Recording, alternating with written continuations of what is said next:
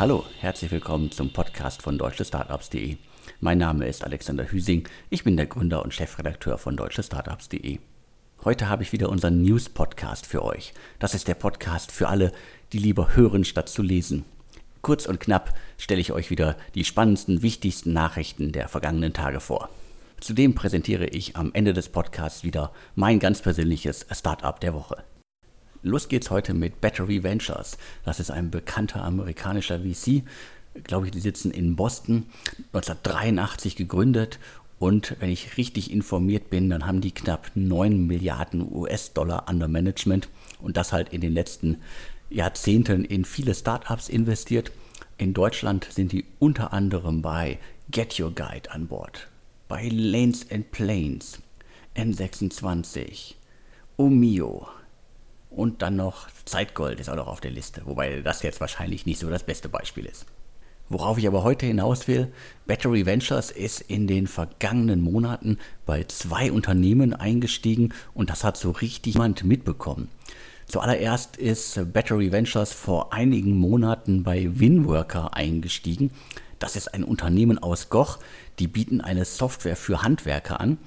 Äh, mit Winworker 1997 gegründet, können Handwerksbetriebe ihren Alltag organisieren, also von Auftragserstellung bis Rechnungswesen, Buchhaltung und so weiter. Ich glaube, Winworker kennen die allerwenigsten. Battery Ventures ist da eingestiegen, schon vor einer ganzen Weile. Und jetzt gibt es einen zweiten Einstieg, der in diese Liga passt. Battery Ventures ist gerade bei Easy Software eingestiegen. Das geht aus einer Anmeldung beim Bundeskartellamt hervor und das haben wir hiermit somit im Podcast quasi exklusiv. Also wir haben es als erste gelesen oder richtig gedeutet. Ich finde es eine spannende Meldung. Easy Software ist äh, aus Mülheim an der Ruhr, also aus dem Ruhrgebiet 1990 gegründet und die entwickeln eine elektronische Beleg- und Archivierungs-, Datenarchivierungs- sowie Management von Dokumentensoftware. 2019 erwirtschaftete das Unternehmen 2019 erwirtschaftete das Unternehmen einen Umsatz in Höhe von 90 Millionen Euro. Die Umsatzerlöse im ersten Halbjahr 2020 blieben mit 24,3 Millionen leicht unter dem Vorjahr. Also 400 Mitarbeiter, 50 Millionen Umsatz, und jetzt äh, Battery Ventures als äh, wichtigen Investor, der quasi einen mittelbaren Anteils- und Kontrollerwerb angemeldet hat.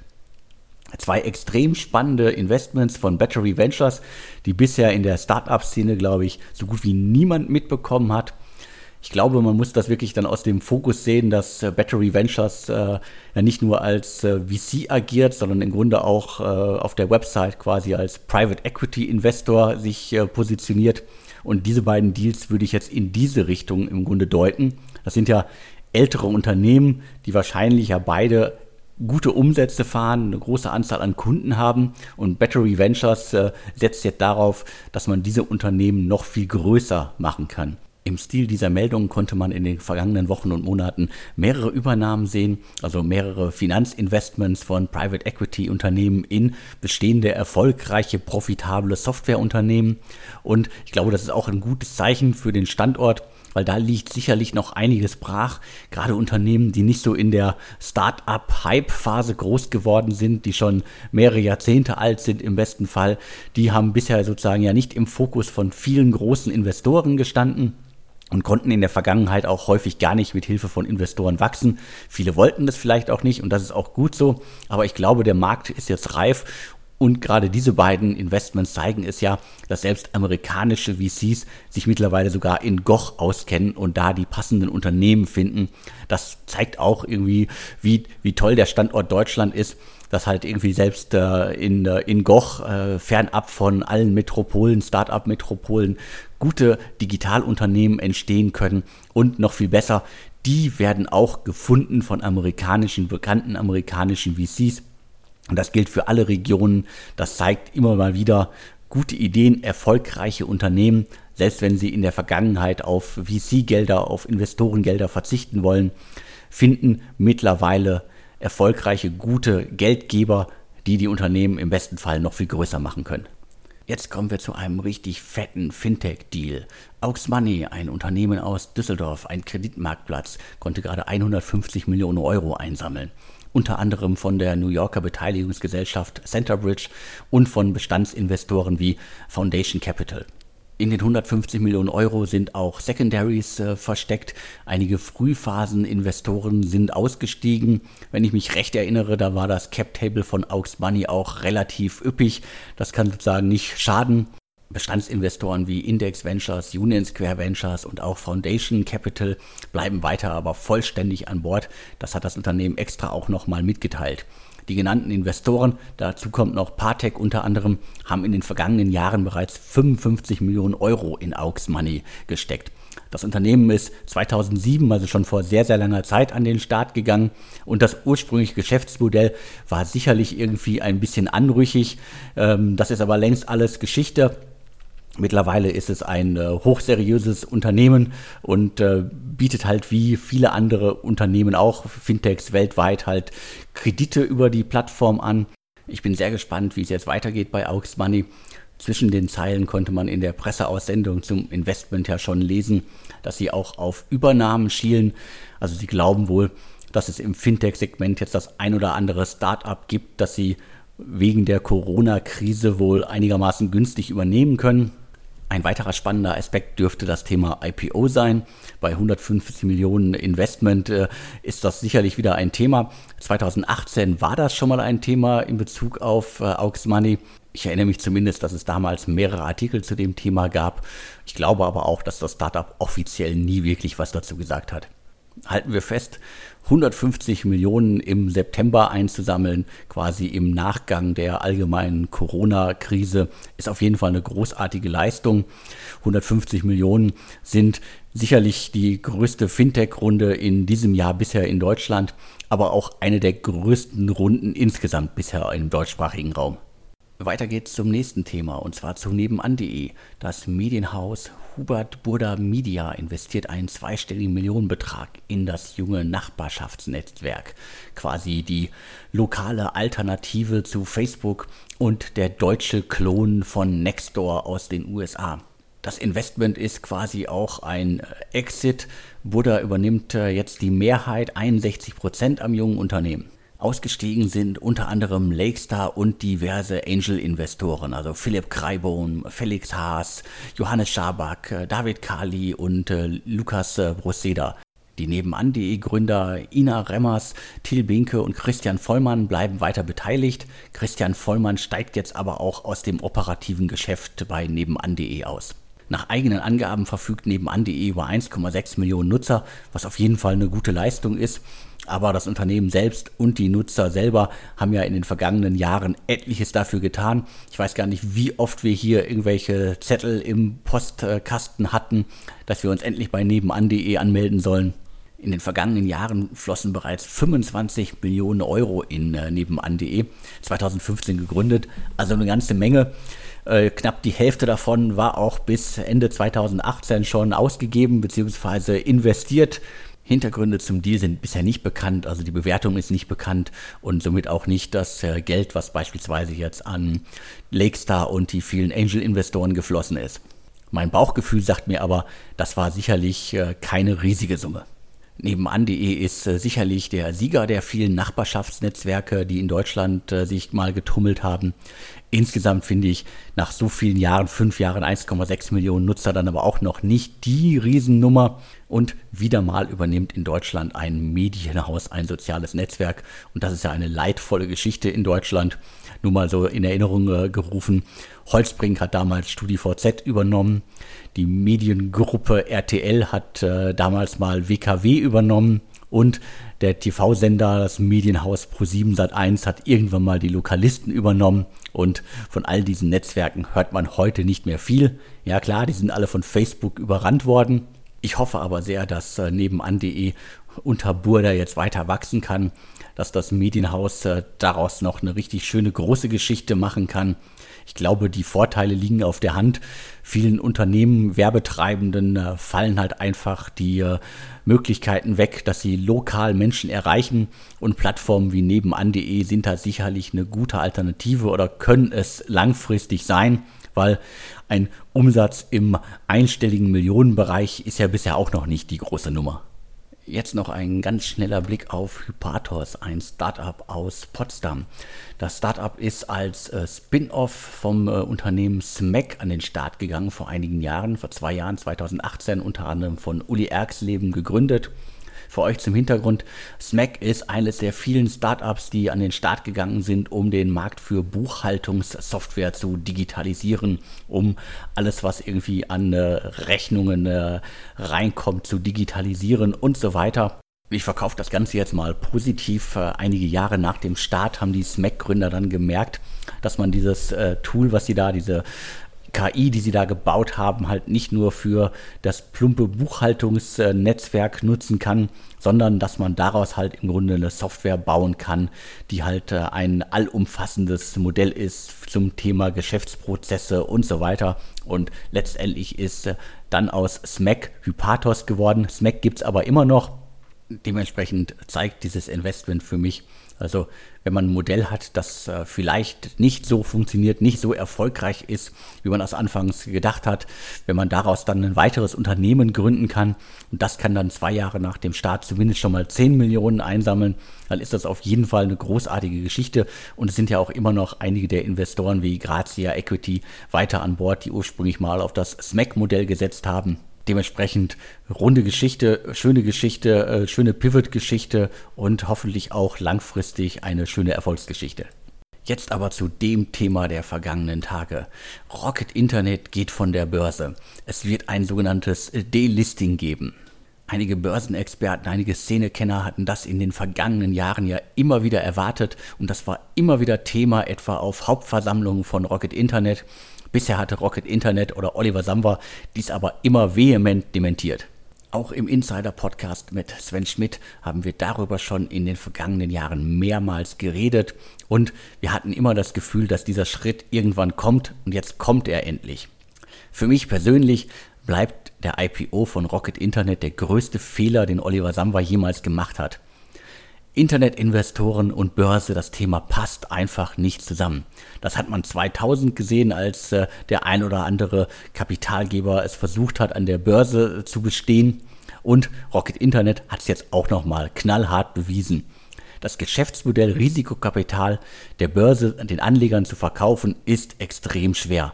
Transparenz war und ist nie das Thema von Rocket Internet gewesen. An der Börse war und ist das halt schwierig. In der Vergangenheit war selbst, glaube ich, äh, knallharten äh, Börsenspezialisten nie klar, wo ist Rocket Internet eigentlich beteiligt, warum wird jetzt auf äh, einer Präsentation gerade dieses Startup ausgewählt, was ist mit den gefühlt 30, 40, 100 anderen Startups, in die Rocket Internet auch investiert hat. Also ganz schwieriges Thema für alle Beteiligten. Und letztendlich glaube ich, Oliver Samba hat sich in der Rolle als Börsenmensch auch nie wirklich wohlgefühlt unterm Strich, der IPO von Rocket Internet war keine Erfolgsgeschichte, weder für Rocket Internet noch für die Anleger, für die schon mal gar nicht, weil der Erstkurs äh, von vor einigen Jahren, der wurde ja gefühlt äh, nie wieder erreicht in den letzten Monaten. Dementsprechend, und das ist jetzt der ketzerische Vorwurf an Oliver Samba, kann er halt äh, den Rest, die restlichen Prozente von Rocket Internet an der Börse halt relativ günstig zurückkaufen und das ist halt leider dann auch eine Geschichte, die passt sicherlich vielen ins Bild, aber langfristig planen konnte man das sicherlich nicht. Einen generellen Schaden für das Ökosystem Börse sehe ich aber nicht. Rocket Internet ist einfach eine Ausnahme. Rocket Internet ist ein Internetinvestor und da hat die Geschichte jetzt in Deutschland und in den USA mehrmals gezeigt, dass das an der Börse einfach nicht funktioniert. Der Exit-Kanal Börse ist sicherlich in Deutschland weiter schwierig, auch wenn wir in den vergangenen Jahren etliche IPOs gesehen haben. Aber das Thema ist momentan gefühlt eher zu und Rocket Internet wird das jetzt auch nicht irgendwie besser machen. Aber ich glaube und ich bin fest überzeugt davon, dass dies jetzt keinen langfristigen Schaden auslösen wird. Der Exit-Kanal Börse ist jetzt nicht ruiniert, weil Rocket Internet an der Börse nicht funktioniert hat, weil die Gründe dafür sind halt sehr spezifisch. Bleiben wir aber noch kurz an der Börse. Das Berliner Gebrauchtwagen Grown-Up Auto 1 plant offenbar einen IPO. Das kommt zum jetzigen Zeitpunkt auf jeden Fall überraschend. Die vergangenen Monate dürften überhaupt nicht einfach gewesen sein für Auto 1. Darüber hatten wir ja, glaube ich, schon mehrmals gesprochen. Die Corona-Krise, die Corona-Pandemie hat das Geschäft mehrere Wochen lang komplett zum Erliegen gebracht. Dann zauberte das Unternehmen aber kürzlich noch eine 255 Millionen Runde aus dem Hut. Dementsprechend dürfte Kapitalbeschaffung eigentlich gerade nicht das Problem von Auto 1 sein. Da müssen die Gründe für den IPO an anderer Stelle liegen. Von den Zahlen her ist Auto 1 auf jeden Fall imposant, also noch gar nicht so alt, 2012 gegründet, haben die im vergangenen Jahr einen Umsatz von 3,5 Milliarden Euro erwirtschaftet und dabei rund 610.000 Fahrzeuge bewegt. Die Bewertung von Auto 1 äh, muss irgendwo bei 3 Milliarden Euro liegen und dementsprechend ist das Unternehmen auf jeden Fall eine richtig große Nummer. Wenn man allerdings mal die 3,5 äh, Milliarden Euro Umsatz durch die 610.000 Fahrzeuge, die sie verkauft haben oder die den Besitzer über die Plattform gewechselt haben, äh, gegeneinander stellt, dann kommt man relativ schnell auf ernüchternde Zahlen. Und das ist immer so mein größter Kritikpunkt an Auto 1. Also ein, äh, pro Auto einen Umsatz, der über, der über die Plattform generiert wird von nicht mal 6.000 Euro. Das heißt, wir reden hier in vielen Fällen halt einfach mal von, in Anführungsstrichen, Rudis Resterampe. Über die Plattform werden halt extrem viele Autos bewegt, die wahrscheinlich zu extrem günstigen Preisen einfach hin und her geschoben werden. Und unter dem Strich ist Auto 1 auch nichts anderes als ein Autohändler, der seine gesamten Geschäfte über eine Webseite abwickelt. Ob das jetzt irgendwie so das Vorzeige-Digitalunternehmen für Deutschland äh, sein muss, hm, sei dahingestellt. Ich glaube, das wird schwierig an der Börse. Die Zahlen können sich sehen lassen aber auch erst sicherlich, äh, wenn man auch Gewinne erwirtschaftet und äh, davon ist das Unternehmen wohl noch ein gutes Stück weit weg. Jetzt noch ganz, ganz kurz ein Blick auf Bitkraft Ventures. Der Berliner Kapitalgeber hat gerade seinen neuen Fonds geschlossen. 165 Millionen US-Dollar sind drin. Im Februar gab es bereits eine Meldung, damals war von 140 Millionen die Rede und ursprünglich sollten es mal 125 Millionen werden. Das heißt, der VC konnte deutlich mehr Geld einsammeln als geplant. Startups aus dem E-Sport-Segment sollten sich Bitkraft auf jeden Fall mal anschauen, denn hinter Bitkraft steckt unter anderem der E-Sports-Veteran Jens Hilgers. Somit haben Startups aus dem Segment da auf jeden Fall kompetente Ansprechpartner und können da auch auf einen relativ großen Fonds in diesem Spezialsegment zugreifen. Ein weiterer spannender Fonds ist Apollo Health Ventures. Da steckt unter anderem Nils Regge aus Hamburg dahinter und der hatte ja schon in der Vergangenheit immer ein extrem gutes Näschen und äh, mit Apollo Health Ventures will er nun den Medizinbereich äh, aufräumen und das ist schon der zweite Fonds, den er da auflegt und der soll insgesamt bis zu 100 Millionen Euro groß werden. Zum Abschluss stelle ich euch jetzt noch mein ganz persönliches Startup der Woche vor. In dieser Woche ist das MusicCube. Das Hamburger Startup entwickelt mit Hilfe von künstlicher Intelligenz ein System, das das Finden von Musik einfacher machen soll. Zielgruppe sind dabei Streamingdienste, Labels und direkt Musikprofis.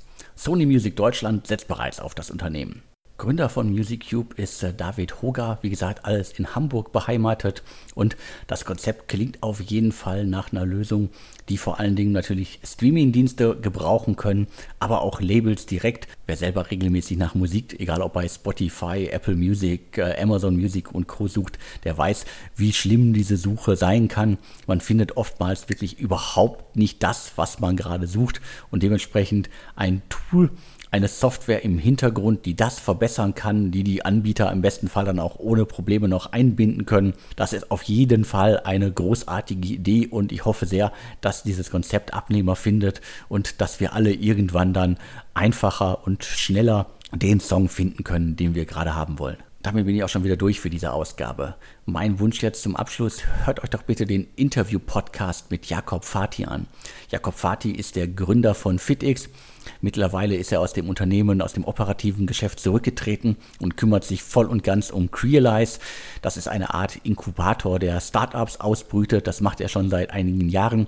Jetzt gibt er da richtig Vollgas und vor allen Dingen gibt er dabei Vollgas, um das Ruhrgebiet Essen als Gründerhochburg zu etablieren. Und das kommt mir natürlich zugute. Das finde ich extrem gut. Der Lebenslauf von Jakob Fatih ist aber auch extrem hörenswert. Er ist in jungen Jahren aus dem Iran geflohen, hat dann aber auch schon relativ kurz nach seiner Ankunft in Essen das erste Unternehmen gegründet. Inzwischen ist er Seriengründer, hat mit äh, FitX ein richtig großes Unternehmen aufgebaut, diverse andere aber auch noch. Alles weitere im Interview-Podcast. Vielen Dank fürs Zuhören und jetzt bleibt mir nur noch zu sagen und tschüss.